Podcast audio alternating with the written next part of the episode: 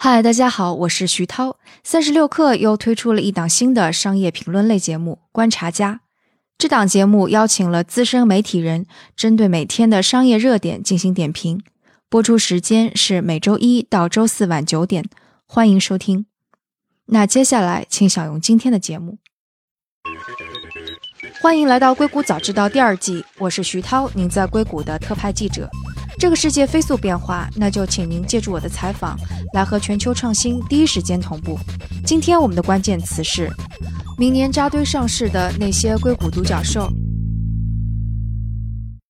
今天和我们坐在一起的两位嘉宾，大家都很熟悉了。一位是张璐，Fusion Fund 的创始合伙人。Hello，张璐，欢迎做客硅谷早知道。徐涛，你好。另外一位是连续创业者和投资人 Howie，之前也跟我们聊过独角兽这个话题。Hello，Howie，欢迎做客硅谷早知道。你好，徐涛。你好，张璐。对，今天我们聊的这个话题是关于独角兽。那之前我们聊的是说，为什么现在独角兽越来越多？那可能跟明年相关的话题就是这些有一些独角兽在二零一九年会扎堆上市。所以今天我们这个话题当中会有很多就是什么以亿、十亿计的这些数字冒出来，都是大数额。那我们先来盘点一下，说明年二零一九年可能会上市的有哪些公司呢？大家现在都在说的就是 Uber、Lyft、Airbnb、Pinterest，然后 Enterprise 这边其实呃做 To B 的，其实那个呃 Slack 也在说想要上市。对，包括其实 Twenty Three and Me，其实坊间很多在讲，说明年可能会考虑上市啊？是吗？哦，这个我我都不知道。还有那个 p u r t i l 投资的那家公司啊，Palantir。对，我觉得我们 就 by default 把它 pass 掉，可能因为都不是特别看好这家公司。他们确实应该是，他们好像也是想准备近期上市吧。嗯哼，嗯，对。然后还有 Stripe，据说也会在考虑上市。那这个也是一个 to B 的公司。还有是 Postmate，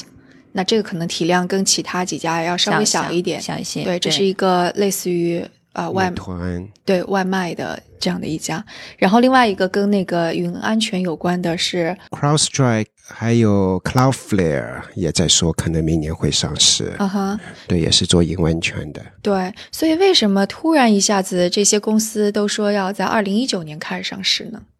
嗯，我觉得也不能说突然一下子。我觉得今年，尤其是今年有几个大的消息放出来之后，大家比较关注的原因，是因为有几家呢，我们。讲它是 decade unicorn，就是已经存在超过十多年的独角兽公司，所以这几家公司终于松口说明年要上市，就引起了大家很多的关注。但是如果刨开这几家的话，剩下公司其实每年还是正常的 pipeline，每年我们都会有说计划有多少家可能会考虑这样的上市，跟它的公司进展还是相关的。但对于那些我们讲说已经存在十多年独角兽公司来说，确实是让大家有一种终于上市了，而且扎堆在明年上市的感觉。那但比较起来，就是像今年是一八年，像。一六一五一六肯定是少的，然后今年肯定比一七年要稍微多一点，但一九年这个数字是要比今年又要多很多。其实大家还是会有一种觉得好像有点像中国今年的感觉一样，一下子那些大家伙全都开始扎堆了去上市这样的一个进程。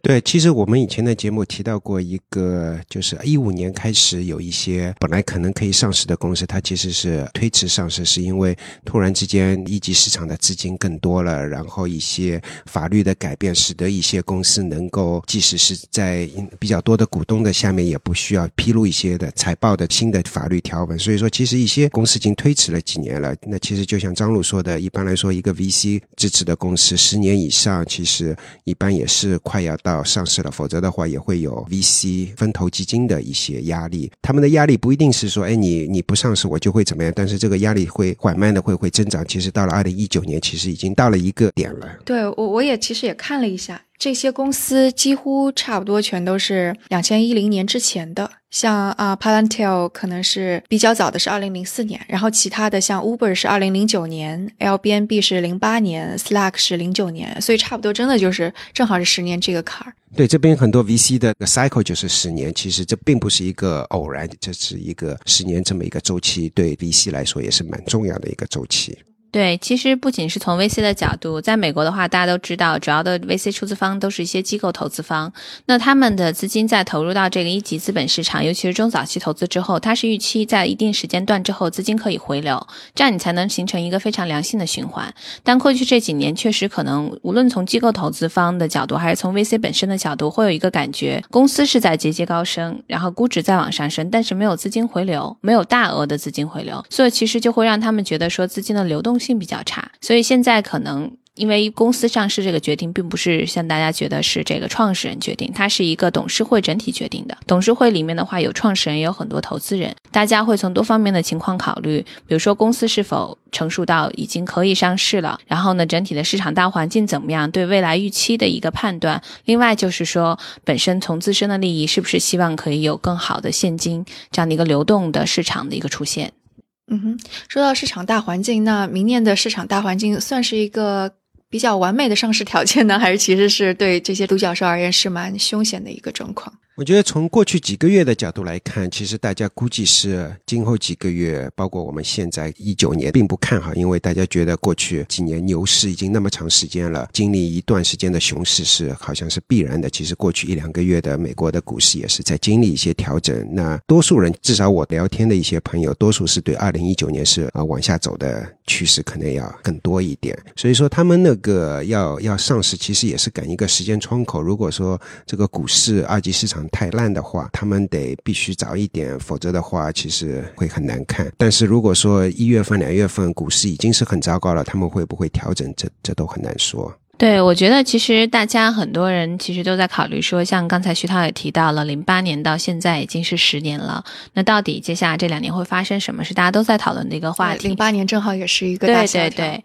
然后一九年、二零年，其实我觉得更多人担心的其实是二零年的市场，包括现在很多经济学家在聊的话，也也会做一些就是大概的一个预判，说可能二零年市场上会有一些变化，无论从金融市场的风险考虑，还是说政治风险考虑，因为现在我们。不仅要考虑金融风险，political risk 就是全全球的这种政治风险，其实对市场的稳定性影响也很大。这也是为什么，其实基于这样的一个预判，很多公司会选择说在明年上市，实际上是希望可以提前进入资本市场，呃，来去拓展这个资金的一个流动性。之后的话呢，再去静观其变，看看二零年市场会怎么样的一个走向。大家都还是比较一致，觉得这个东西它是循环往复，一定会发生，只是说它怎么样去发生。它发生有一种是像我们之前经历过的断崖式的发展，也有是像我们现在其实已经在经历的，就是慢慢的进行市场的一些调整，把 PE 的一些数值。放到一个更健康的一个范围之内，包括现在的话，我们也可能看到很多的一个调整，比如说 to C 企业的这个 PE 可能在降低，但一些企业级应用，刚才跟 Howie 在节目开始之前也讨论过，有些公司它的故事是基于帮助企业进行效能提升，然后进行这个成本节约的，它可能会更受到市场的青睐。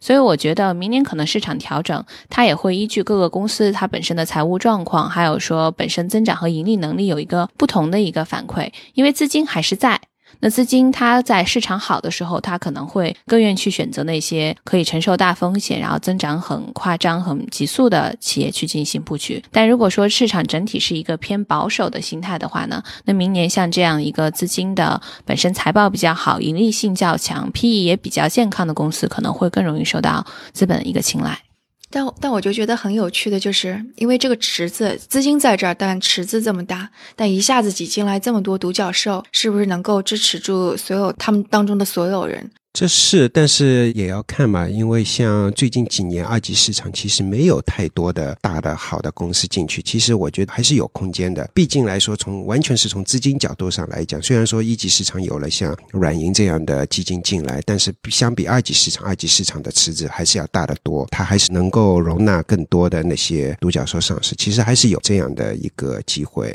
可能大家还会关注的一个就是二零一九年，Uber 跟 Lyft 他们全都有点像在啊赛跑一样的感觉。特别是当 Lyft 说我第一季度要上市之后，Uber 本来说是第三季度、第四季度的，最近好像也是要第一季度，然后还偷偷已经提交了那个 S one 的那个文件。都是十二月四号提交。对，十二月六号吧。啊，十二月六号。对对对，所以就他们俩这个是在憋着什么劲儿呢？因为有很多人说是要要憋着一个劲去看学上上市，我不清楚哪一个先上市是不是一定有好处。我倒是反而觉得 Uber 可能觉得呃上半年上市比下半年上市的形势可能要好一点，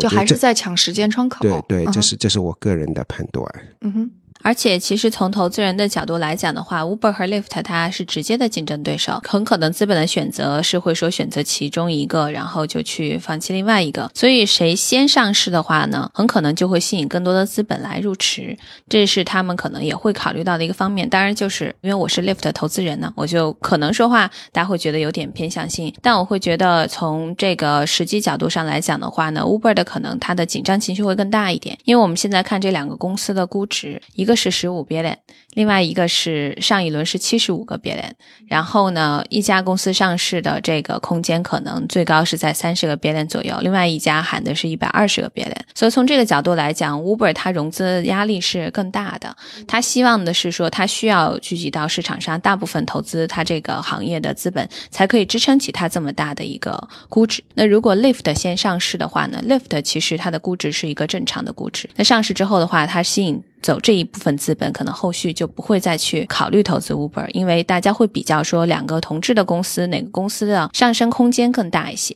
那从现有的市场占有率还有说估值角度来看的话呢，就会觉得说 Uber 是不是这个估值是有点太过于偏高了。另外，可能大家还会考虑到一点，就是整个市场的反馈。就比如说有一家公司先上市了，如果资本市场反应的效果很好。其实另外一家公司也会受惠，但如果说一家公司先上市之后的话呢，市场反馈不好，那另外一家公司可能就会跟着遭殃。嗯哼，所以他们的想法就是我不要成为被你们拖累的那对对，就不要被别人影响吧。因为也不是能说拖累。如果说一家先上市之后的话，整个资金市场反馈非常好，另外一家对它也会是好事情。当然，只是说你担心的是它反应过好的话呢，吸引走了很大量的资金，可能第二家它的 upset 就没有那么大了。所以现在大家都希望说做第一个，这样的话它的主导性强一点，而不是说第二个的话会被对方的一些市场上的表现所影响。对于投资人而言，会怎么看待他们的巨额亏损损呢？因为我知道。像 Uber，它的亏损还是挺大的，也是到 billion 的级别。那 l i f t 没有到那么多，其实也是亏损非常的严重。所以会怎么去看？就或者是等到到了他们上市之后的投资人会怎么去看他们的亏损这个问题？一个角度看是看增长，因为其实尤其是上个季度 Uber 出来的那个财务的数据，其实大家更担心的是增长没有嗯以前在放缓，在以前那么快。如果增长是在那边的话，亏钱其实投资人其实还是能够去包容的。但是如果增长在减慢的话，那那这个亏损就会会比较敏感一点。所以说关键还是看那个增长。那从增长的角度上来讲，Uber 实际上相对。Lift 它的做的更加广一点，它有 Uber Eats，Uber Eats 最近一两年其实做的非常不错，有可能是它上市的在 IPO 的时候一个比较闪亮的一点，对，就相当于中国的饿了么。对对，他对不管是 revenue 还是 booking，其实都是不错的。这个情况下面，所以说其实要看吧，就是说增长，我我觉得主要还是看增长。其实就像浩毅讲的，因为其实公司亏损的话呢，一部分可能是因为确实公司可能盈利性的问题，另外一方面是因为它可能的营收大部分投入去做了增长。如果这时候你能够去证明说，我虽然亏损，但我投入做了增长的那部分，它是啊在快速的一个趋势的话呢，大家也会觉得这个未来的潜力很大。但如果增速一旦一旦放缓就会觉得说你这个本身亏损付出的这个代价所投入的这个增长并没有达到它的效果。另外，可能这两家公司相比的话呢，Uber 它亏损也比较大，也是因为天人它的盘子铺的就比较大。它的 Uber Eat 确实做得很好，但同时 Uber 之前也花了很多钱在做无人车，然后呢，同时花了很多的时间和精力去做全球化探索。那现在这个全球化探索的一个结果大家也看到了，所以天然铺了这么大盘子之后，现在它是一个收拢的过程，那必然这个过程中。会有一些资本的一个损耗，所以我觉得这两家公司现在其实都是在希望说能够在自己本身的财报上，包括说成本层面上做更好的一个改进。对，其实看这个数据，真的 Uber 是蛮吓人的，因为我我们说这个这些全都是独角兽，但是 Uber 它一家募资已经已经募资到的钱就是其他几家的总和，它现在已经募资到了啊两百四十二亿美元，那 Lyft 已经算是这几家当中募资到的比较多的，不过就是四十九。九亿美元，LBNB 是三十四亿美元，Slack 是十二亿，Pinterest 十五亿，所以把它们加起来都不及 Uber 一家多，所以它真的就是明年它上市会怎么样，肯定是一个标志性的一家公司了。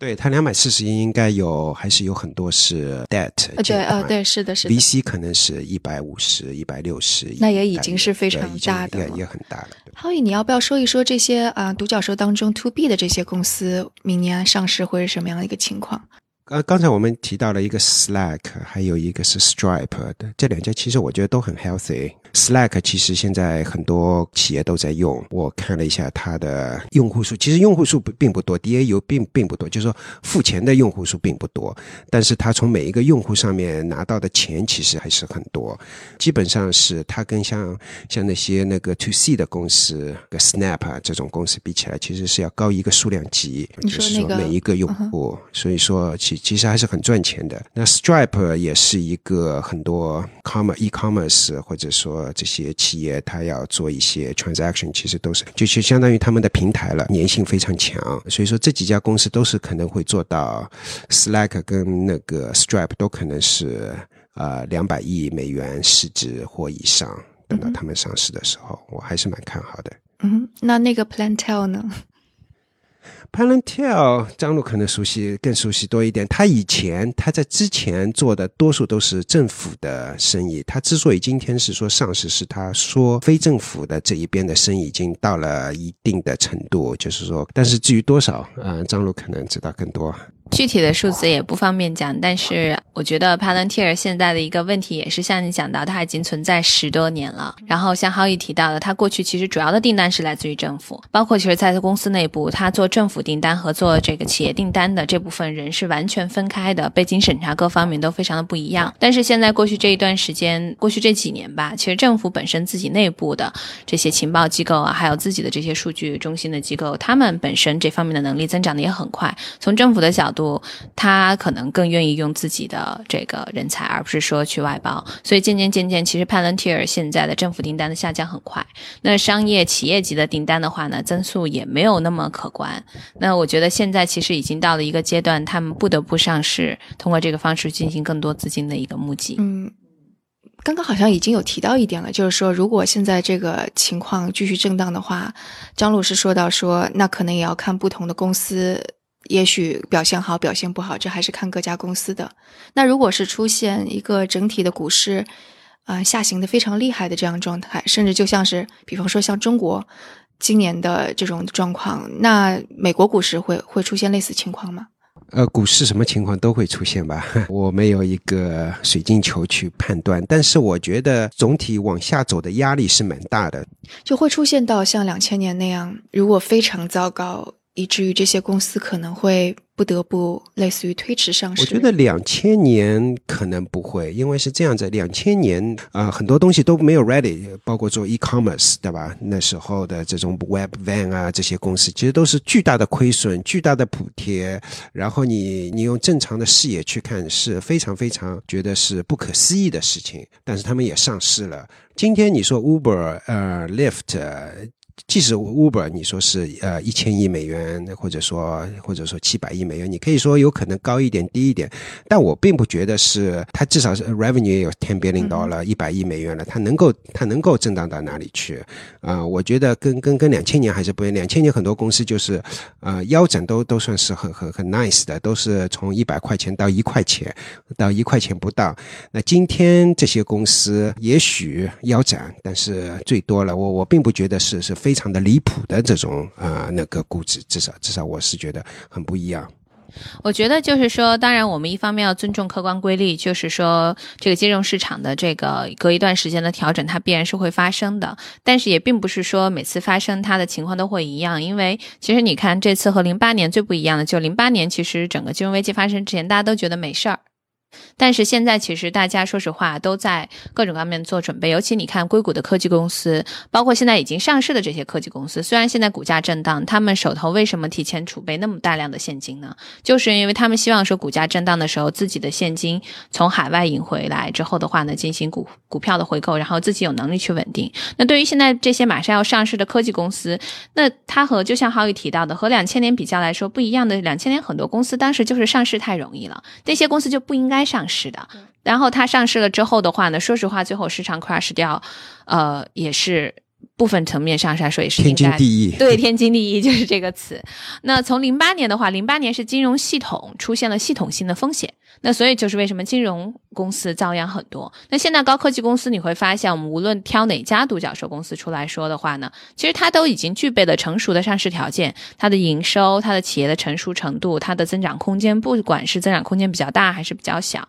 那你要是去同类比较美国这些快上市的企业和你刚才提到的中国的股市，你会发现企业的性质还是很不一样的。它的这个竞争力不是说是由资本决定的，它竞争力是由它本身自己的技术产品和市场占有率去决定的，然后资本过来赋予它的一个价值。所以这和可能无论你提说一些现在可能过去一年在中国股市上面经历到一些变迁的这些企业来讲，是有巨大的差别的。所以顶多就像是小米流血上市那样吗？呃。我觉得那那你要看说小米对标的是哪类公司了，那你要算算小米上市的时候它的 P E 是多少？那现在这些上市公司要怎么去看？那它的有算过吗？我没有算过，但是其实可能普遍上大家会有一个感觉，就是中国的独角兽公司它的这个溢价程度是比美国要高很多很多的，就是它的实际上这个估值。平衡就就我们说平行来比较的话，每个阶段都比美国这边要高很多很多啊。那我觉得这个我们可以做一个数字整理一下，对，看一看去。对，这个就可以。但是也是因为其实大家会对中国市场的增长有一个非常美好的期待，但是这个增长的期待是不是和现实能够匹配，也是一个比较大的一个问题，需要大家去考虑的。嗯，那个在中国可能有这么一个现象，因为之前我们做节目也讨论说，为什么会一窝蜂全都到香港去上市，就是因为大家就觉得自己的钱快没了。所以必须通过公开募资的这个方法来获得钱。那对于硅谷独角兽公司而言，如果二零一九年他们不通过公开募资的这个渠道，他们手上还有钱吗？还能够支持他们存活下去？呃，不是存活下去，就好好的经营下去。呃，据我知道的几家主要的要上市的独角兽公司，他们手头上都是有很多现金的，而且不是现金，你想的说是 hundred million，它是 billion 级别的现金。所以它如果是有 billion 级别的现金，说的不好听一点，它裁完员了之后的话，它现金可以支持公司继续增长。所以它和一些公司可能是觉得钱已经用光了，需要无论你讲什么流血上市啊，或者说要通过上市的方式去募集资金是不一样的。刚才浩毅也提到，其实现在大量的这种大规模的资本在强势进入一级市场。其实这也是一定程度上，呃，相当于是延后了他们上市的时间，所以这些资本还持续在，所以挺有意思的。就我知道，WeWork 本来打算想要上市的，但是后来拿到了软银的一笔钱，又说我不上市了。所以这种就是像，我觉得这个可能对于，比方说 l b n b 或者是 Uber 也有也有类似的情况，他们肯定是可以拿到钱的。那像决定上市和不上市，这个又是用什么来做出判断的呢？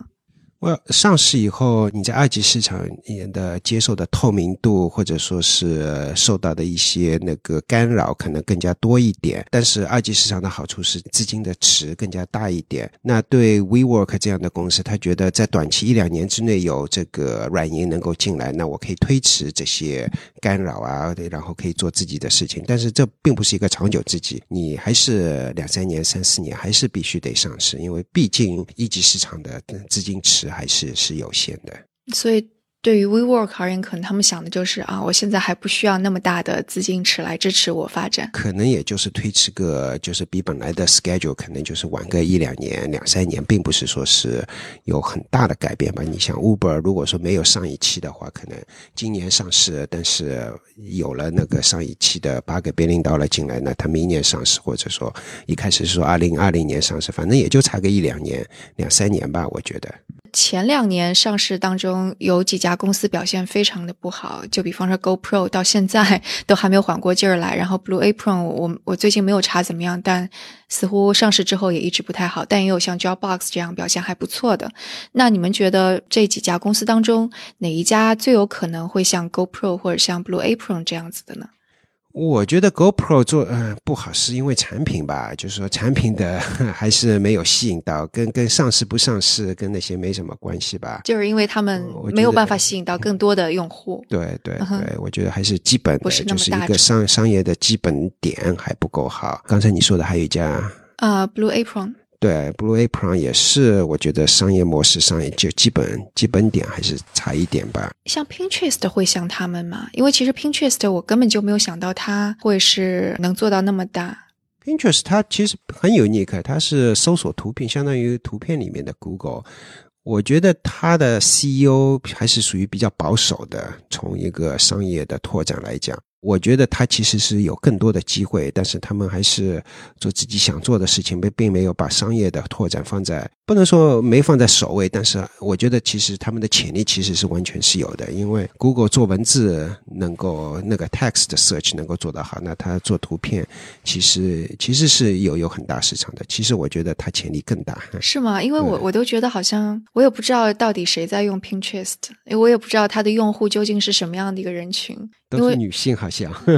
因为最开始的时候，它的确很火嘛，然后我也会去那个有图看一看啊什么的。但最近几年几乎就没有用了。user 一直在增长，这是我知道的数据。对，Pinterest 其实 user 增长很快速，包括其实当然，浩宇讲到大部分的用户确实是女性，但女性的话，你会发现这个平台很有意思，它是跨年龄层的。就其实你看，我们看到其他的这些呃，这个 social network，我们会讲说多大的人用这个 Snapchat，多大的人用 Instagram，多大的人用 Facebook。但是你会发现 Pinterest 上面它是很跨年龄层的，而且它的用户的粘性和活跃度非常的好。所以刚才浩宇讲到，我们就是真的看这个公司，它有很多商业拓展能力，广告啊、偏电商啊、软电商啊等等等等。包括像我们看 Palo Alto 另外一家公司 Housey，对吧？他们当然是另外一个 sector，他们其实。在商业拓展上面，可能走的就更快一些。哎，他是做，他也是做图片的吗？他是做家装，就是家里装修这些所有的这种啊家居啊设计等等。但 Pinterest 它其实涵盖的面非常非常的广，所以它本身的增长潜力还是很大的。对我觉得可能有些时候用户习惯也要看美国人他本身的用户习惯，还有说他有多少的这个伙伴在这个平台上。而且你不要忘了，美国有一大部分的人群他是家庭主妇，其实家庭主妇在这个平台上使用的用户也非常非常的多。说到这个资本市场，就包括投，就是上市之后的那些投资机构。因为之前浩宇的那一期节目当中也说到，说相当于是因为大家已经看到这些科技公司十年、二十年的增长非常快，所以他们就是把它放在了上市之前，这些的增长都已经投资人就已经把它收入囊中了，就投资已经投资这个阶段了。说都吧，有一呃有一部分，对对对，有一部分。那如果这么说的话，它 IPO 之后，机构投资人或者是投资人吧，泛泛的说，在这个股市上的投资。人，他们还有类似于赚钱的可能性吗？就像我们刚才说的，就是说一部分能，拿放到一级市场，但但也不是百倍增长的。比如说 Uber，它如果上市一百个 billion，它是不是能够增长到两百个 billion 啊？Over the time，就是说还是有这个可能性的。但是能不能十倍、一百倍增长，我觉得这就玄乎了。但是如果你是 Uber 很早就上市的话，可能就会有百倍或者说五十倍的增长。其实它是，我觉得一部分到了一级市场，但谈不上所有的都去一级市场吧。所以我们就讲说，你要。去判断这个公司的 upside，为什么我们说有些时候估值太高对公司也不是很好，就是因为你会就像浩宇讲的，你把很多增长在提前估值里面都预透掉了，甚至对硅谷的一部分独角兽公司来讲，它是公司还没达到那个阶段，估值先上去了，所以公司的发展是在追赶它那个估值，追到了之后的话呢，可能又来一个新的估值，所以这个确实不是说所有公司都这样，你会发现硅谷它有两类，一类公司是有点说公司的发展在追追估值，但也有一类公司它其实是。估值相对偏正常或偏低的。嗯哼，那我们做一下预测吧。就是明年，既然这些独角兽会扎堆上市，最乐观的场景以及产生的影响会是什么样？然后最悲观的情况下会是什么样子？最乐观的就是比二零一二年 Facebook 那个上市的时候对整个这个业界产生的影响还要正面。比如说，硅谷诞生了很多 millionaire，都是因为 Facebook 上市了。对，我觉得明年可能有一堆的 Uber、Lyft 或者 Airbnb 的 millionaire，硅谷的房价可能还要往上涨，这是比较乐观的想法。对，我觉得如果说那个如果说是悲观的话呢，那当然现在市场什么样的可能性都会发生，尤其我们讲到。但我还是觉得说，即使很悲观，我也不觉得明年市场会出现大的问题。可能这个震荡，如果真的出现大的问题，也会推到二零二零年。对，所以我觉得明年其实大家如果说不是乐观的判断的话，也会说有些公司上市之后可能会上市的表现不会很好。但我还是相信有很多公司上市之后，它的表现会还不错。只是说我们可能不能预期说，像市场好的时候，这个公司各方面数据都很好，上市之后有一个非常夸张或者快速的增长。但如果说公司本身的基本面都很好的话呢？我我觉得上市之后是可以吸引很多优质的资本的。因为就像 Howie 提到的，其实二级市场的池子很大，资金都在那儿，资金也都呃 available，他们也在等这些公司上市去投资。只是说，如果市场大环境让他们觉得相对来说有点担心的话呢，他资本不可能不投，只是在投的时候他会选择更加安全和更加稳健的一个选择。嗯哼。所以，就其实还有一个隐藏的说法，就是即使明年我们很乐观，甚至出现了浩宇刚刚说的，嗯，上市一派繁荣，甚至还推来了一个小的牛市，但是到二零二零年，可能 还是会要面临很严峻的一些状况。我个人是一直觉得经济或者股市，不管一级市场、二级市场起起伏伏是正常的。不管是发生什么情况，总归有起有伏。过去几年这么多年的牛市，我觉得在今后一两年相对来讲熊市多一点。我觉得这是一个也是经济学里面一个比较正常的。你一直往上走，这没有那么好的事情。对，不过就是像我们像那些大公司一样做好这种心理准备，可能就是一个最好的心态或者什么的。而且，其实我记得好像是 Warren Buffett 好像说过，还是谁讲过？其实你看，零八年当时那一次整市股市震荡之后，很多人可能当时也就卖掉了一些公司的股票，但是可能现在回头看，就会非常非常的啊，觉得惋惜或者是觉得后悔。所以很多时候，就像浩宇讲的，我们在这个经济周期里面，它是一定会经历一次又一次的变化的。只是在这个过程中，我觉得每个人无论是做投资还是说做自己的企业，要坚持自己的方法论，秉承一个由始而终相同的原则去走。那这样的话，你这种方法论就可以在这种周期变化中得到持续的一个反馈，而不是因为这个因为周期变化就什么时候都在跟风，然后不停的调整。嗯，对，可能还要提醒大家的就是这一轮我们刚刚说的那么多独角兽，几乎都是零八年、零九年算是经济的比较低迷的状况下出现的一批企业，那他们现在是非常了不起的企业了，已经是。或者甚至可以说，没有二零零八年低迷的经经济，也没有 Airbnb、Uber 怎么起来。你想，共享经济有一部分的原因起来的原因，就是因为经济不好，然后大家才会去从用户的角度来讲，去接受那个共享这么一一件事情。呃，所以说，对，呃，都是零八年起来的。其实零八年的那个经济的不景气，其实是对这些公司其实是有有促进的作用。嗯哼，对，所谓的零工经济，就很多人愿意去当 Uber 的司机了。OK，那今天的节目就到这里，非常感谢二位做客《硅谷早知道》，谢谢徐涛，谢谢徐涛，谢谢张璐，圣诞节快乐啊！谢谢浩宇，圣诞节快乐，节日快乐。好，今天的节目就到这里，大家如果有什么想要讨论的，可以给我写邮件，在节目下留言，或者在读者群中进行讨论。另外，下周美国这边就进入了圣诞和新年的假期了，嘉宾们大多数也都去度假，因此《硅谷早知道》节目也休息一期。也祝大家二零一九年新年快乐！但愿我们大家都能够在新的一年中有更多的收获和成长。那我们二零一九年再见。